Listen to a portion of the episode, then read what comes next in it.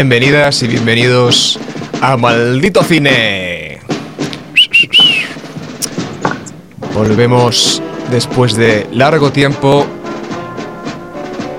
y estamos muy agradecidas y agradecidos de regresar de alguna manera, virtual, incorpórea, pero siempre magnífica.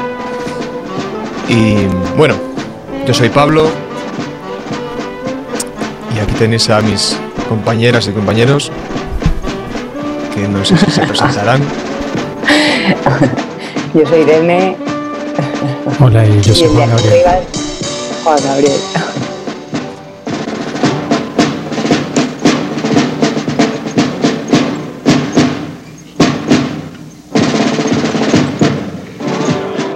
Bueno, comenzamos, esta es nuestra primera sesión online de Maldito Cine, ¿no? Después de esta, esta breve, breve interrupción pandémica, hemos buscado unas nuevas maneras de a- hacernos oír y escuchar, ¿no? Y presentar em, el material que veníamos trabajando durante, bueno, varios años.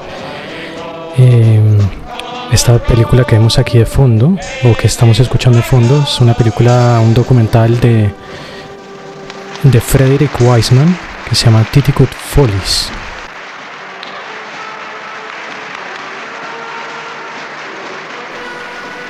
Pues Titicus Follies es una buena manera de empezar y de entender este, mm, esta sesión que, mm, que va dirigida a todas aquellas personas que estén interesadas en la psiquiatría, en la, la locura y en todo lo que conlleva, ¿no? Titicus es un, una de esas primeras representaciones de lo que sería la institución psiquiátrica y los, los sujetos psiquiatrizados, de una manera además eh, a, una, a una vez tierna y, por la otra mano también eh, descarnada y, y bastante hiriente, ¿no? Si aquellos y aquellas que la conozcáis, pues recordaréis las escenas de esos internos en las duchas, los interrogatorios, las sesiones de... En fin. Al final, Titicus Follies es la representación del poder sobre el cuerpo y la, y la mente de las personas con diversidad. Y creo que de ahí partimos directamente, desde Weisman, por supuesto, a la siguiente película, que en este caso es Animación en la sala de espera.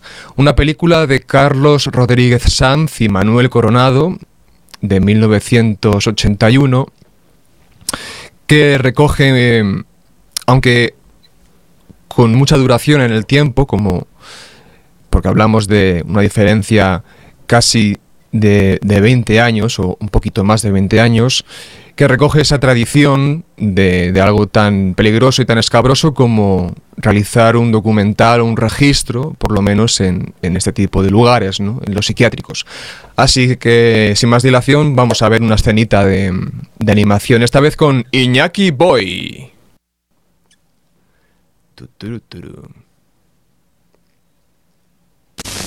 Buenas tardes, señores. y- bueno, señoras y señores. Nos encontramos en los estudios de radio y televisión española para retransmitir un programa de artistas noveles, entre los que encontramos a uno ya famoso que fue en sus tiempos. No recordarán ustedes un chaval bajito, así, muy, muy nervioso, mm, o quizás temperamental, digamos. Mm, se llama Iñaki Boy. Muy bien. Vamos a ver, vamos a subirle.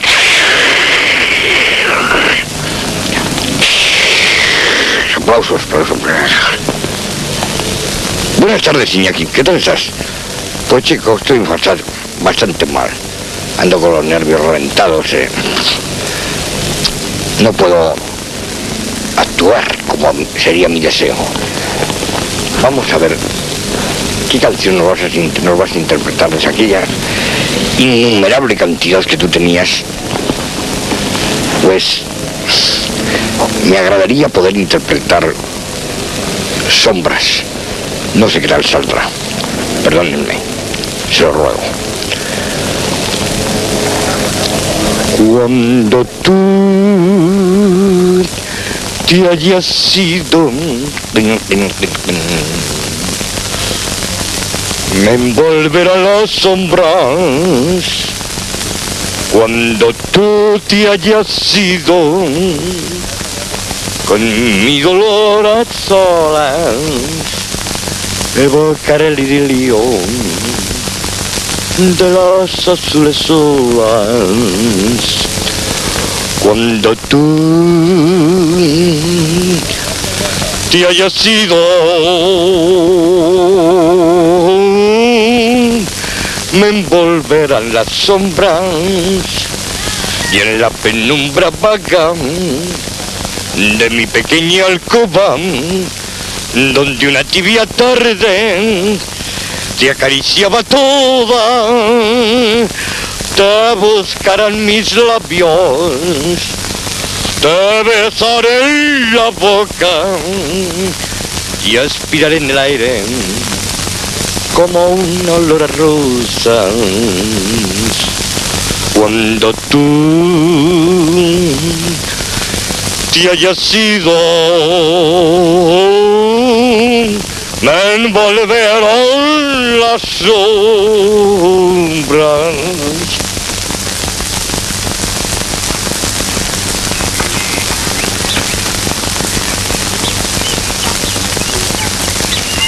Qué lindo plano. es curioso, ¿no? Porque fue rodado en Leganés, en Madrid. Este docu. Es un punto de vista especial, ¿no? Sobre la psiquiatría y, y los internos. Y las internas. Y las internas. Que además hay una interna muy eh, también preciosa, ¿no? Que, que- que canta, ¿no? Aquello que. No, ¿qué decía? Lo de. Bueno, os recomendamos ver la película, por supuesto, me parece que está online en algún lugar.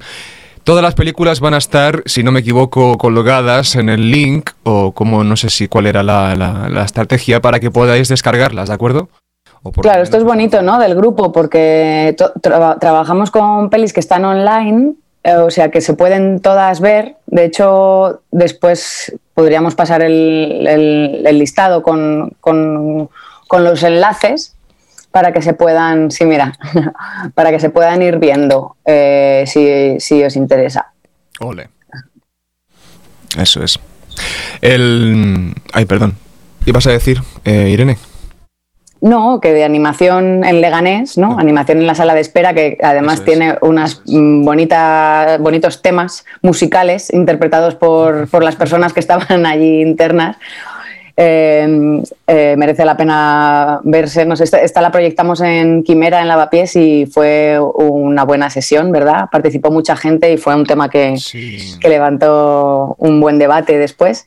Y bueno, de, de animación en la sala de espera, ¿no? Nos gustaría hablaros de otra película bastante curiosa, española, El desencanto de Jaime Chavarri, ¿no? rodada ya después de, ya en el 76. Y a ver, Pablo, cuéntanos que eres el experto, venga, cuéntanos. No, no, no.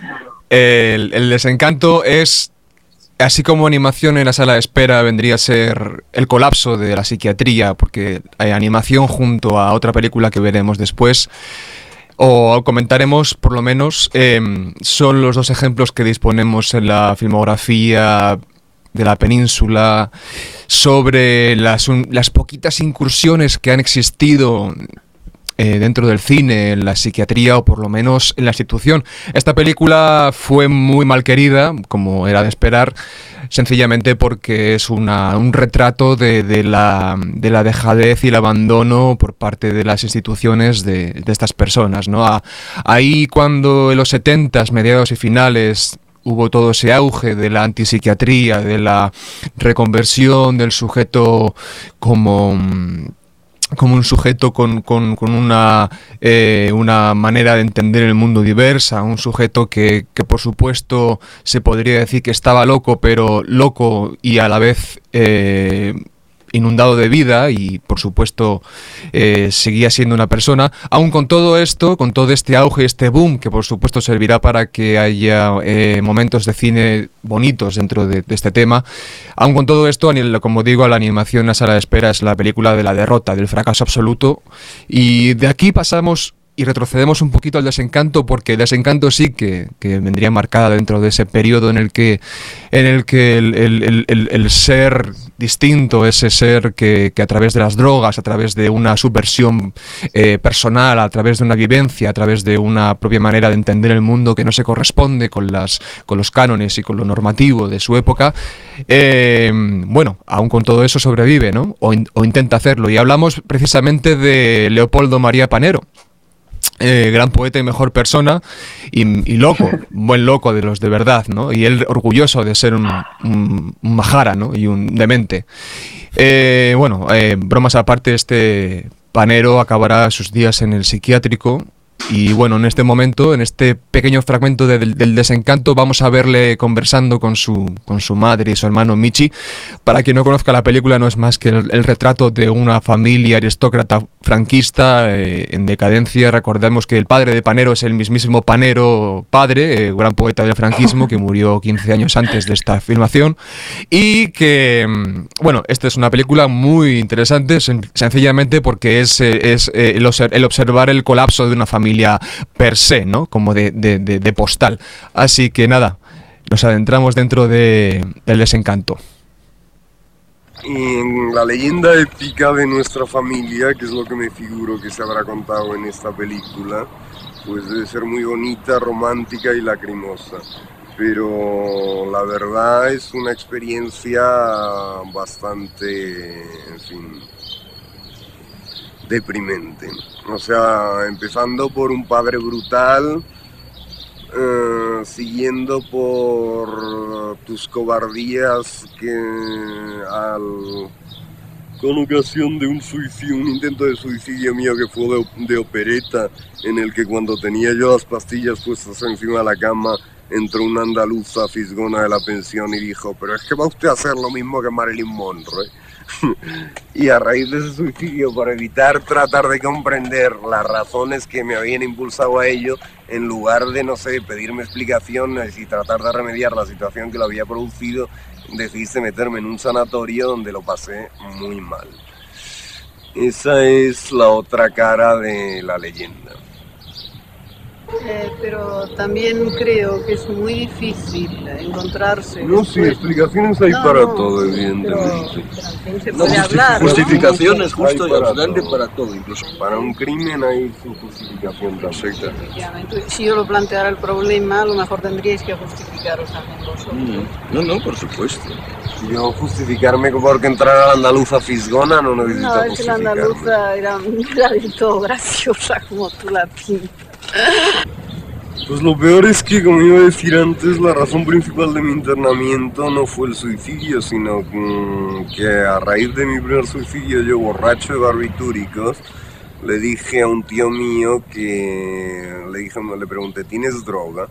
Entonces le llamó a mi madre y le dijo una frase digna de figurar en el Apocalipsis, que era, lo peor no es que sea suicidio, lo peor es que se droga. Y entonces mi madre, para desintoxicarme de algo que no intoxica, que es la grifa, que eh, hace más daño, un, un celtas, pues me metió en una serie de sanatorios absolutamente interminable donde lo pasé horrorosamente. De acuerdo, pero tengo que confesar que la primera vez que oí hablar de la grifa fue en una voz telefónica que me anunciaba que tú te drogabas. ¿Qué quieres? Estaba bastante retrasada y no me había adaptado a una generación que empezaba ya a fumar. Empezaba, ¿eh? Que no es ahora porque de esto hace ya bastantes años.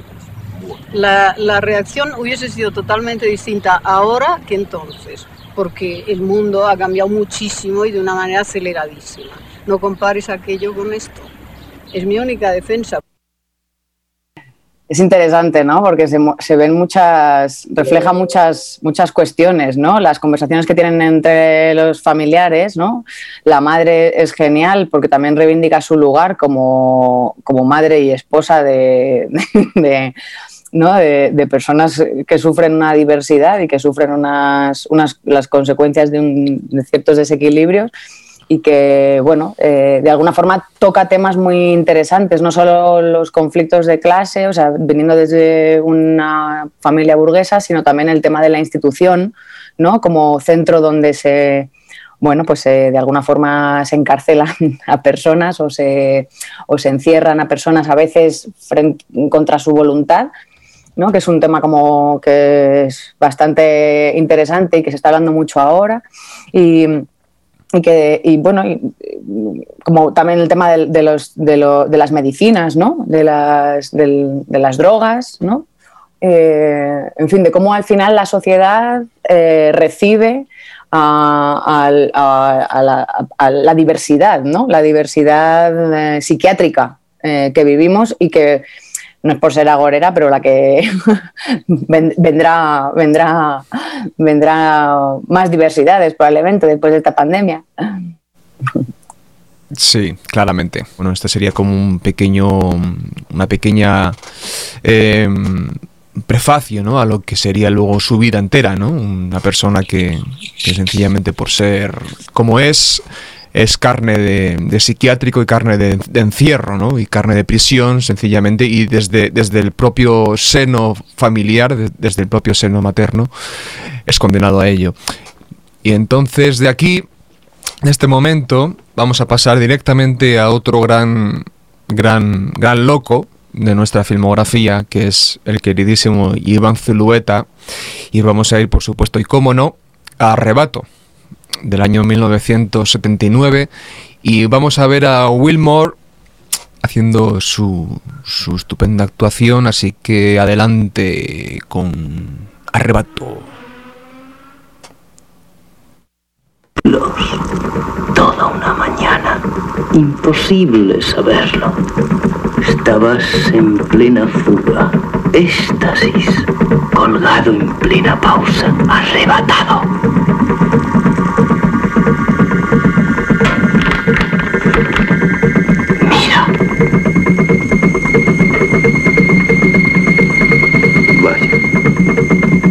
Tan mal.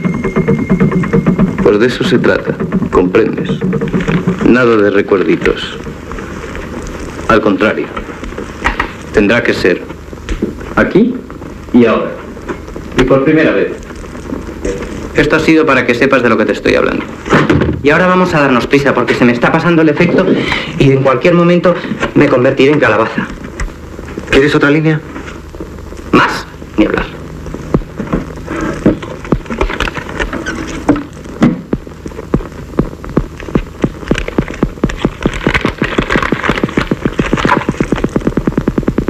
Voy a enseñar. Pero, pero no se lo dirás a nadie.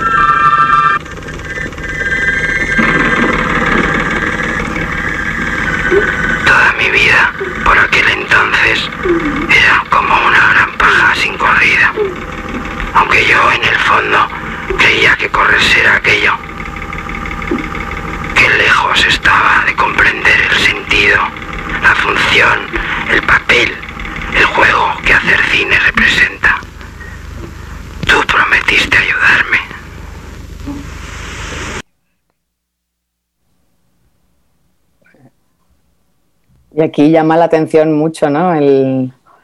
La, herramienta del cine como terapia, ¿no? También, eh, o como forma de, sacar, eh, de narrar, al menos, ¿no? De, expresarse y, de querer generar un relato también, ¿no? Sobre, sobre unas experiencias mm, que no todo el mundo vive o, es capaz de comunicar o de sentir. Sí, eso es, eso es. Muy importante eso, además. Este, este momento de la sesión, llegamos, hemos llegado al Ecuador, sí, de sobra. Eh, este momento de la sesión, como dice Irene, es, es un lugar en el que la, el, proceso psíquico del, sujeto, de la persona, viene a entrelazarse con, un proceso terapéutico o artístico y de expresión, ¿no? Una expresión que puede incluso aliviar, ¿no? puede dirigir, no tanto aliviar como dirigir las, los conflictos, ¿no? Dentro de la percepción de la bueno, de, la situación psíquica, ¿no? Tan diversa de todas, todas estas personas. Y, y bueno, entonces de, arrebato y de este momento de, de éxtasis y, de, sometimiento que al, que, al que, que, sufre el propio Wilmore con sus grabaciones en Super 8, pasamos a otro gran gran artista de, su época y anterior, bastante anterior, prácticamente, prácticamente 11 años antes de esta de arrebato, que es eh, Antonio Maenza. Esta película es El lobby contra el cordero, mm, del año 1968. Es una película silente, por eso sigo hablando de encima de ella. Me tomo, me, me, tomo el privilegio de, hablar encima del cine de Maenza. Espero que él no lo tuviese en cuenta. Nos encanta Maenza, nos encanta Maenza, hay que decirlo. Somos fans. Sí, sí, sí. Quisiéramos, quisiéramos ser como él. Sí, hay que decir, y no, y no es la este intención romantizar, pero hay que, hay que decir que, bueno, se dice que, o se cree que se suicidó, ¿no? Se tiró desde su... Desde su segunda planta, sí, desde su balcón. De un primer piso, ¿no? Eh, sí. No está del todo claro esto, ¿no? Pero bueno, eh, esa es la teoría que se maneja. Igual que también, bueno, luego lo mm. mencionaremos, una, otra chica que vamos a mencionar, cineasta. Pero bueno, eh, un trágico final. Dejó, ¿cuántas? ¿Tres? ¿Cuatro pelis? Este, este, este chico. Pues dejó finalmente dos largos, ¿no? Y uno. Un incompleto, ¿no? una, antipelícula. Un montón de documentos, claro, y, y, finalmente un montaje que lo posee Pere Portabella, que es su última producción y que no llegó a ser montada. Se exhibió en el punto de vista hace unos años y bueno, es un montón de material sin, sin editar, ¿no? Bueno, eh, bueno, el punto de vista el festival lo editó para la, para la propia el visionado, ¿no? Pero digamos que es una película inconclusa. y además que em, mantenía la idea, ay, perdón, mantenía la idea de rodar eh, de sus pelis o sea, rodar sin película, ¿no? Que eso es un juego que también nos gusta mucho, como desde el punto de vista de la performance. no, no, al final, finalmente no ruedas, pero sí, pero sí generas todo el, toda la narrativa de la, de la película. sí. Estas imágenes, para que entendáis, son es el Teruel del año 67. Entonces, bueno, esto que están haciendo estos, estos chicos es una, una absoluta locura. Y bueno, es curioso porque la siguiente película Maenza, la que se llama mm, Orfeo filmado en el campo de batalla, todavía somete aún más a la, a la exageración y, a la, y al compromiso eh, el cine, ¿no? En este caso todavía es, esa mirada pop como que le permite de alguna manera mm, como cómica, inocente, ¿no? Bueno, no tan, fijaos como no tan inocente a veces, eh, inocente como asaltar el, de forma, de forma performática el, la ciudad, ¿no? Bueno, eh, vamos a ir corriendo un poquito porque ya se va el tiempo. Madre mía, esto está, esto es una locura, ¿eh? Estos 40 minutos. Vamos con la siguiente dicho, pero cineasta. 40 minutos de sesión solo. Exacto. Lo que nos permite Zoom. Eh, la siguiente cineasta se llama Irene, puedes decirlo. Anne Charlotte Robertson. Fue una cineasta mm, estadounidense que principalmente eh, creó diarios, ¿no? hizo diarios en Super 8, que rodaba con cámaras muchas veces prestadas. Em, en muchos de estos diarios habla de, bueno, en su más conocido obra, eh, que son, yo que sé, como 40 horas, se llama Five Year Diary, ¿no? el diario de cinco años, en el que también cuenta eh, muchas de las, bueno, pues impedimentos y, sensaciones que ella experimentaba en su día a día, ¿no?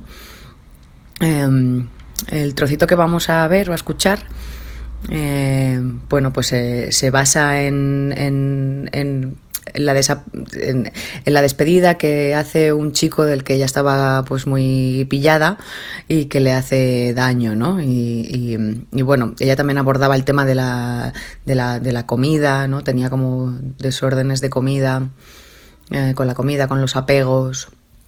Y, bueno, también sufría de alguna forma las dificultades económicas, ya que bueno, pues eh, cuenta en, varios de las películas o en estos diarios, cuenta como pelea por tener una, beca en, la universidad para seguir estudiando cine. Em, el cine como herramienta de terapia eh, es algo como recurrente ¿no? en, su, en su día a día. Eh, cuenta, le habla a la cámara o a sus micros, digamos.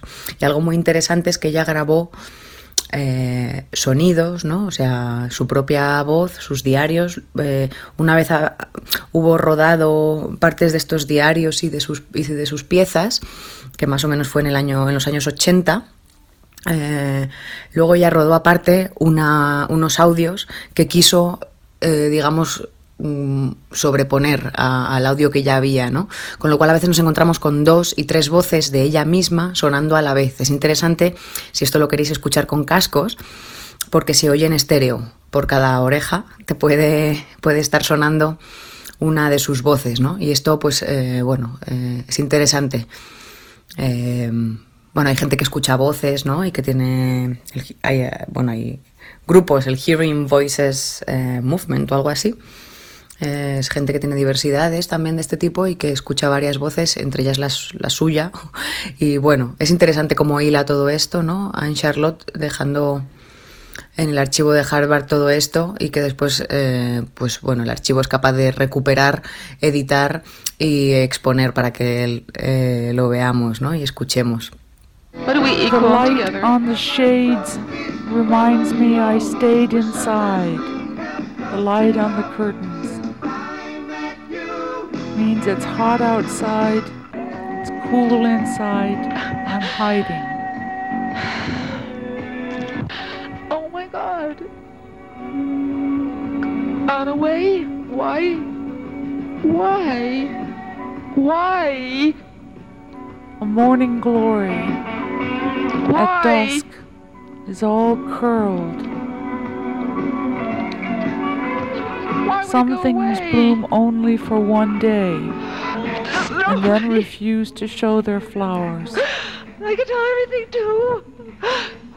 Furrowed brows may mean that people are worried for you and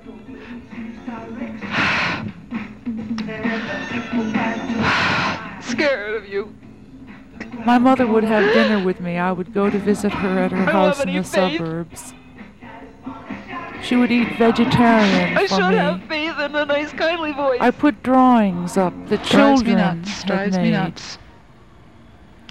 Drives me nuts, drives me nuts, loses I thought out, I should confront out. the demons Lost in my him. life, and some of the drawings uh, have been um, so strange. Major loss. Down at the end of the hall is a uh, National Enquirer. Strange children I've heard that who cry rocks.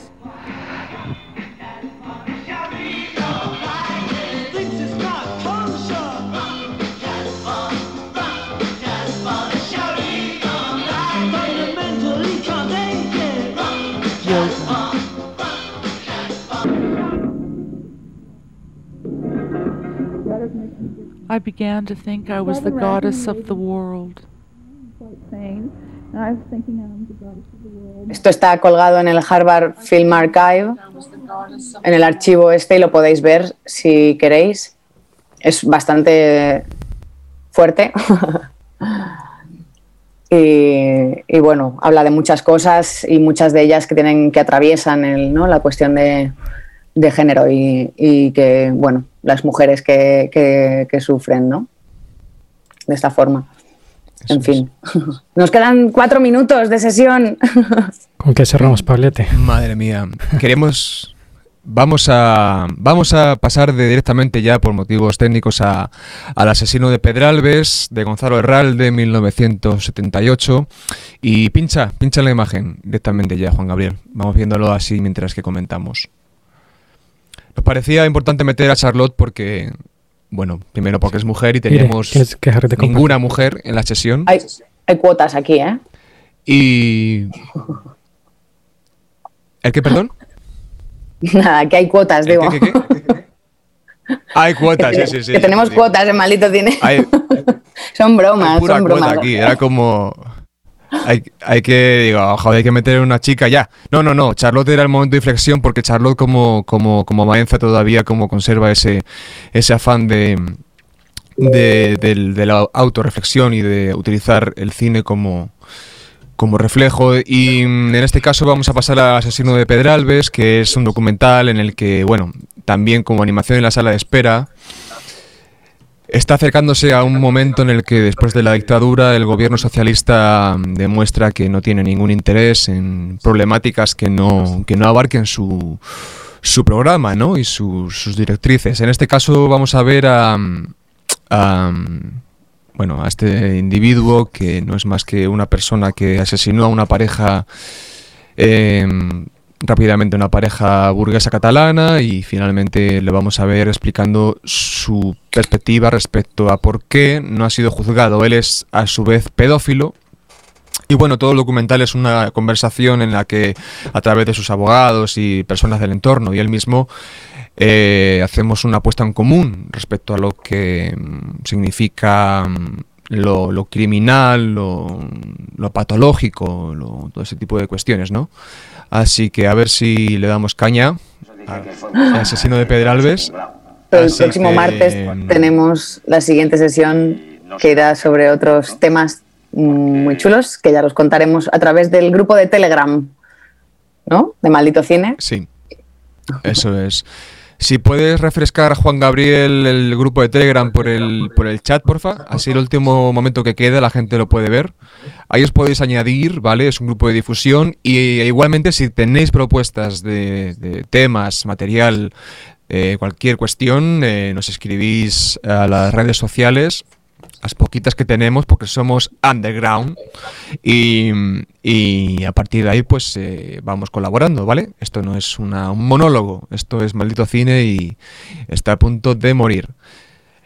Así que nada, muchas gracias a todas y todos. Cuídense, sean diversos y diversas, no tengáis problema, la sociedad y el mundo construido es pura diversidad y somos parte de ello. Así que, bueno, no sé, algo más que aportar por parte de mis compis, Irene y Juan Gabriel. Hasta la próxima semana. Muchas gracias. Cualquier cosa.